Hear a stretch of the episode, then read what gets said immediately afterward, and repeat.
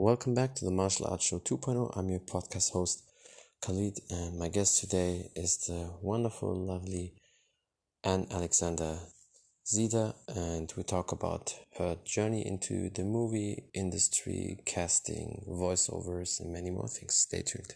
No, there she is. Perfect. Yeah. Hello. How are you doing? Hope everything is good. Yeah. Well, happy birthday to you, first of all, Khalid.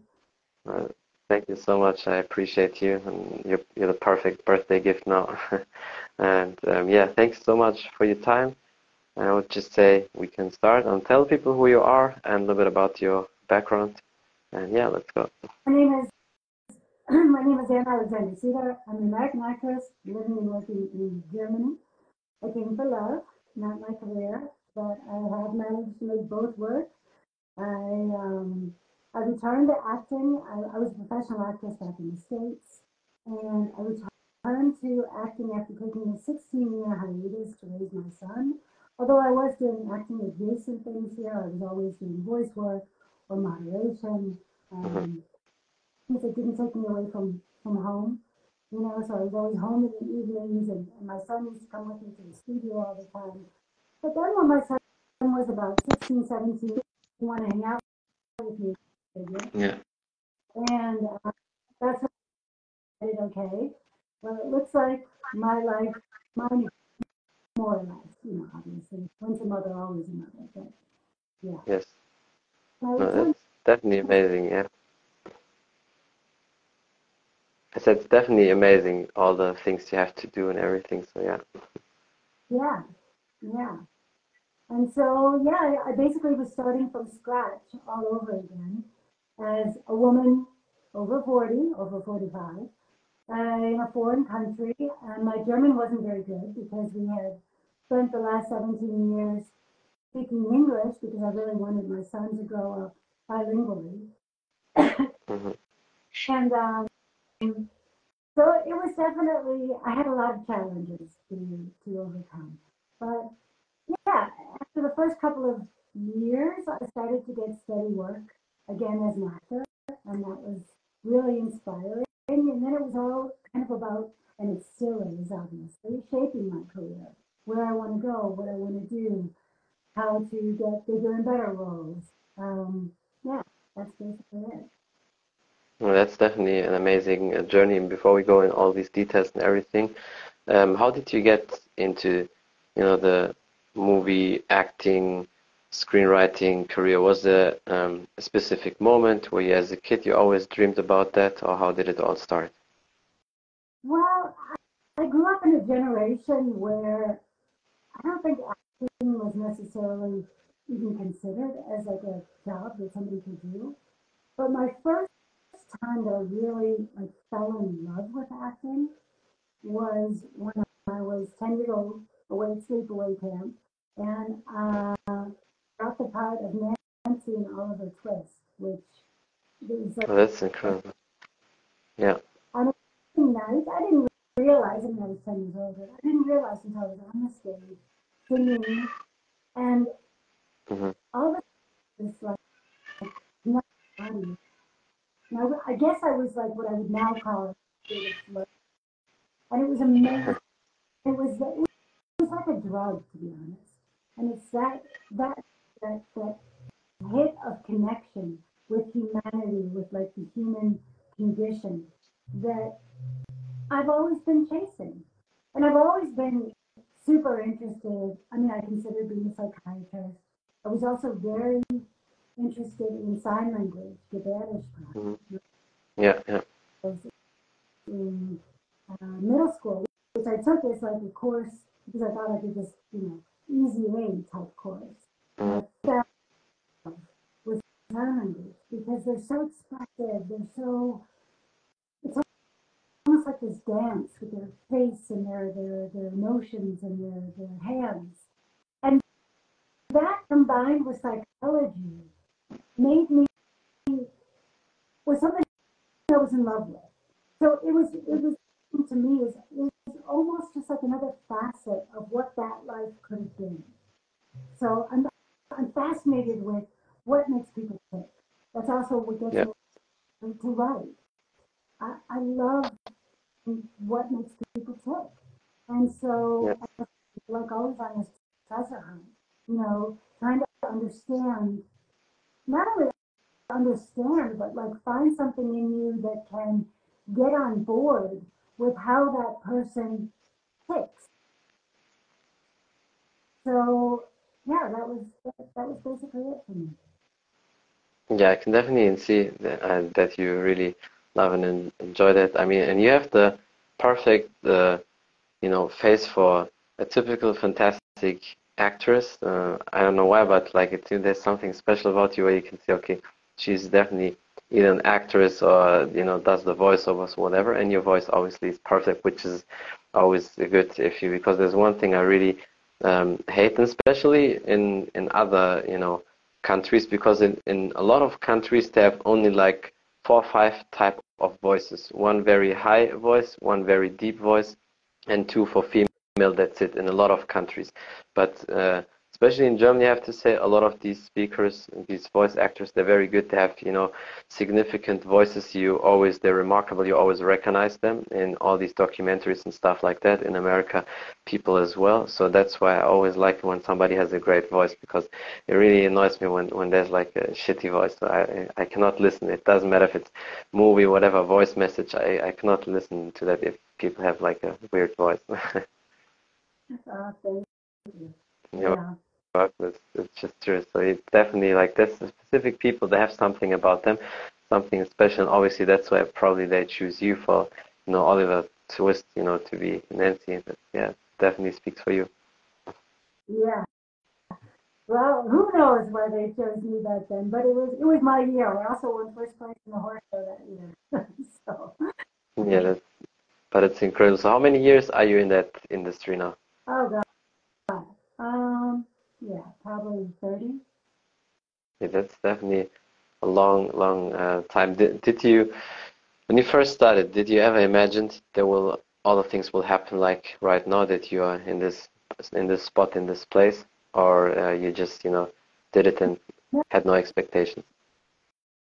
I mean, you know, I'm an American, so what I thought was that I would go to Hollywood and you know mm. in California and when I was like 19, I was dating a, a pretty well-known musician, and I went out to LA with him, and I it kind of freaked me out. I think how how I felt like everybody liked me because they didn't know who I could be at some time in the future, but not yeah. because of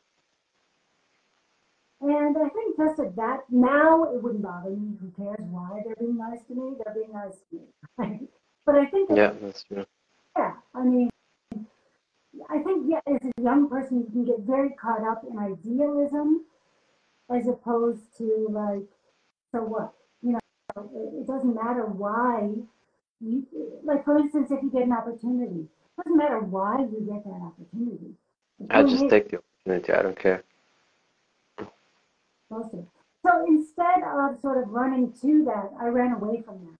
And my very first move, well, I studied, I finished my acting studies in London. I went to RADA. And after I, I did like the typical European backpacking with a girlfriend of mine who was also in acting school. And then I, I moved to Rome. I lived in Rome for a working in Rome um, doing, you know, a little bit of this, a little, bit of modeling, a little bit of acting, whatever. Kind of, you know, I didn't need much money. I was 20. Yeah, you definitely have a model face, so I can imagine definitely work good for you. so it was, yeah, it was, I mean, I don't regret anything because when, if you look back over your life, everything in my life has led me to where I am now. And I think if I hadn't done what I had done, I wouldn't be here where I am. So yes. things don't always make sense in the moment, but I do believe in the paradox of you may not be where you want to be, but you are exactly where you should be right mm-hmm. Yes. No, that's definitely true. And I mean, with the movie industry, if you're not strong enough, you can definitely get caught up into that. And I think a lot of people, why they get destroyed um, later is because either they don't have you know great family and friends around them or they don't have you know uh, great self-awareness and self-esteem because this industry especially for young ladies i would say can uh, especially today can definitely destroy them and what i always find out is which is very interesting because i had many actors and action guys who are typical from Europe and they made it in America, like guys like Jean-Claude Van Damme, Dolph Lundgren, and all these producers. A lot of them said they're very happy that they had the first like 20, 25 years of their life here in Europe. Because as you know, it's a little bit different. It's not so uh, chaotic and hectic, and you basically grow up in a very lovely and safe environment, and then you can really develop your character, your, your character with the time, and especially with sports, with martial arts, it shapes a lot of these these people. And but if people grow up in that Hollywood environment already and they don't get taught all these values, how to conduct themselves and everything, it's difficult to you know get your head straight in that industry because all the people out there they think they're special, and 90% of these people, unfortunately, as hard as it sounds, they're not special. But they think that in the industry, you know, basically puts it out there, and everybody thinks, oh, I'm the best looking, I'm the model, I'm this, and yeah, but then it's uh, they basically realize pretty quick, okay, you know, just average, and it's uh, for a lot many people, it's hard to deal with that. Well, I, honestly, I feel like whatever you think your flaw is, that's probably your superpower. So, yes. You know, not everybody. This was also something I learned. You know, there's always going to be somebody better looking, better, more, more, more, more, more right? There's, I mean, you're never as long as you're always trying to compare yourself to other people. I wish I had known that when I was younger because I did a lot of that, a lot of comparing myself to other people, and now I'm I'm much more comfortable with who I am and where I am and how I look, and well, you look perfect, so there's no reason for you to doubt that. tell myself the way you see me then. I, I don't, I definitely don't feel like I look perfect, but I'm not upset with the way I look. And I, I think that whatever it is, it's my face. It's been my face for all these years. It's going to be my face for hopefully well, a lot it's more. always gorgeous, so um, that's good for you at least. but, but yeah, I think so many people do get caught up in this comparison thing, and that, that can make you feel less than. So it's important not to be always comparing yourself to other other people. And there's nothing wrong with not being gorgeous, right? There's there's nothing wrong with that. If you look at a lot of really great they're not necessarily perfect. You know, uh, think of Kate Winslet. She's a beautiful woman, but she's she is not Superman. Yeah. yeah. Uh, Kate well, with the mandates with with uh, Arnold Schwarzenegger's accent, no nobody expected that he, with the German heavy accent, that he will make it. Or Sylvester Stallone, because when he was born, you know that he had some issues, and that's why basically one half of his body and face is like hanging down like that, and that's why he speaks always like this. But that's like the trademark, you know. Or when Jean-Claude Van Damme first started out, he had always, you know, all the people who speak French from, uh, you know from childhood on they know that they have that accent and it never goes away. So they had to show a little bit more with the physicality but then everybody has that trademark like the split or showing more the body whatever. So um, that's you always have to be you and be unique. And i think many people if they don't have any specific skills just you know a little bit the acting that's why they, they compare themselves too much. But if you know you're unique and you have different skills that probably most people don't have and you have a good surrounding because I bet if some actors or actors would grow up now with you, with all the information you have, they could definitely change them, and uh, so they will not get caught in that trap. And that's probably also, you know, a big thing. I have some really great examples. These are people who turn their their flaws into their superpowers. I think yes, the ability to do that, you just need to figure out what it is that's that's making you what is it that special? Yes. I guess. No, definitely. yeah. No, definitely. And I mean, you are definitely very special. Um, do you have any future projects or anything you want to do with your career? You want to go more into movies, more into voiceovers? Uh, what, what is like the, the next plans for you? Or you just take it as it comes? Yeah, well, I mean, I always do voiceover. I got a voiceover this afternoon. I do do a lot of film and television. That's, you know, that's, I would like to do more theater. That was, theater was something that I did a lot back in Chicago. Um, I did a lot more theater back then than I was doing film and television. So we're talking about 30. It was amazing. I loved it. Um, but here, for the most part, like 99.9% of my work is film and television. So everything from title to big blockbusters to indie films and indie television series or well-known series like uh, mm-hmm. Potsdam or Katakomben or Arcade or whatever. So these are German programs, obviously, but I live in Germany. Yeah. I also just did a really big um, Hallmark Christmas special that's coming out soon. I hope I didn't blow my NDA, but yeah. And so, yeah, I, I'm happy with the direction I'm going in, but of course, you know, I'd be happy with more and better. I mean, who wouldn't, right? I'm always yeah. looking to, uh, yeah, to get with bigger and better projects, obviously, and bigger and better roles. Yes, I mean, you definitely deserve it. So I know there's always great opportunities there, and if somebody deserves it, then it's you. What would you give people as an advice if they ask you, like, how can I deal with the industry, especially now, whether it's movies or voiceovers or whatever? But it's basically still for me, the whole industry is the same. So what what would you give people if, like, young upcoming people would ask you?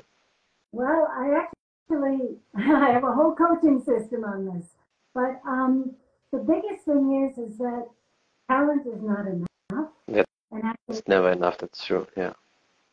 It is a business, and you have to treat it as a business, and you have to mm-hmm. self-assess. Where, yeah. where would I like to go, and what do I need to get there? So, yeah. me, there are five pillars of a strong acting career. And I don't want to turn this into like a seminar or anything, but real quick, it's it's branding, marketing, networking, yes. and mindset. Yes. Those yeah. get it. If your branding's yes. not, there's no point in marketing yourself or even networking. If you don't yeah. have a good community support you and to help you and give you perspective, again, you're going to have a long, hard, lonely struggle. And if mindset in the right place, forget everything. So those are the, the five pillars to me, and you have to have a system in place to to be able to assess all of these pillars because acting probably like martial arts is a non-linear career, right? Yeah. Doctors and lawyers that we get out of school and then we take our residency or we do a whatever, right? So they're kind of going up one track. After mm-hmm. this, well, we go forward 10 steps and then we fall back 20 and then we're off to the right and yeah, yeah. That's, That's true. in front of where we we were when we started. And we keep facing the same kinds of problems over and over again. So uh, unless you have a system in place to to know what to do when you're faced with one of the myriad of challenges that come up, then you're going to be struggling. So that's super important. So my advice is treat this as a business and have a system in place that works for you to get you where you want to go. Yeah. No, that's definitely very important what you said. And I think these days people need to approach all the things they do more as a business because it's not like 20, 30 years ago. And for action guys, I remember once Scott Adkins said that because he had a great interview series on his YouTube channel where he interviewed basically all his action heroes from, from the past. And uh, back then, if you were a great martial artist and you had more muscles than a, a lot of these typical action guys, you got these roles because you were just perfect for the screen. But these days, he said you need to be a great actor first, and then you know an action guy or stunt person because that as a combination is great. And all these things you said is, is perfect because people need to have a plan. So if uh, it's not like back then anymore, you need to have a plan if you want to execute whatever you do, whether it's business, with martial arts, with acting, you need to know exactly, okay, I want to be in five years there, I want to do this, I want to do this, this is what I have to do, I have to go to all these recordings and talk to hundreds of people, and most people, they say it, but they don't do it. And that's the thing. I, I uh, bet if like somebody is approaching 500 important people in the movie industry, every week, they will get this opportunity quicker than all these people who are just hanging around and waiting and taking just every spot and every little commercial what they can because it's much more of a plan. And I will definitely um, put your coaching and everything in the description so people can check it out. And um, yeah, I really appreciate you for your time. Thank you so much. I hope we can do many more podcasts and interviews and conversations and everything in the future again. And um, yeah, I really appreciate you. You're very welcome. thank you so much. Then have a great day, everybody. well, thank you. I tried my best to enjoy the day, and yeah, hope to see you soon again. Bye, everybody. That's it from the Martial Arts Show 2.0. I'm your podcast host Khalid, and my guest today was the wonderful and lovely Anne Alexander Sieder, and we talked about her journey into the movie industry how it was for her in America, now here in Germany, movies, voiceovers, some tips and advices, coaching, and many more things. Thank you for watching. Thank you for listening. Don't forget to follow her on Instagram. If you want to know more about the podcast on Spotify, iTunes, and all available platforms, you can find me there. Thank you for the support. Until next time, bye everybody.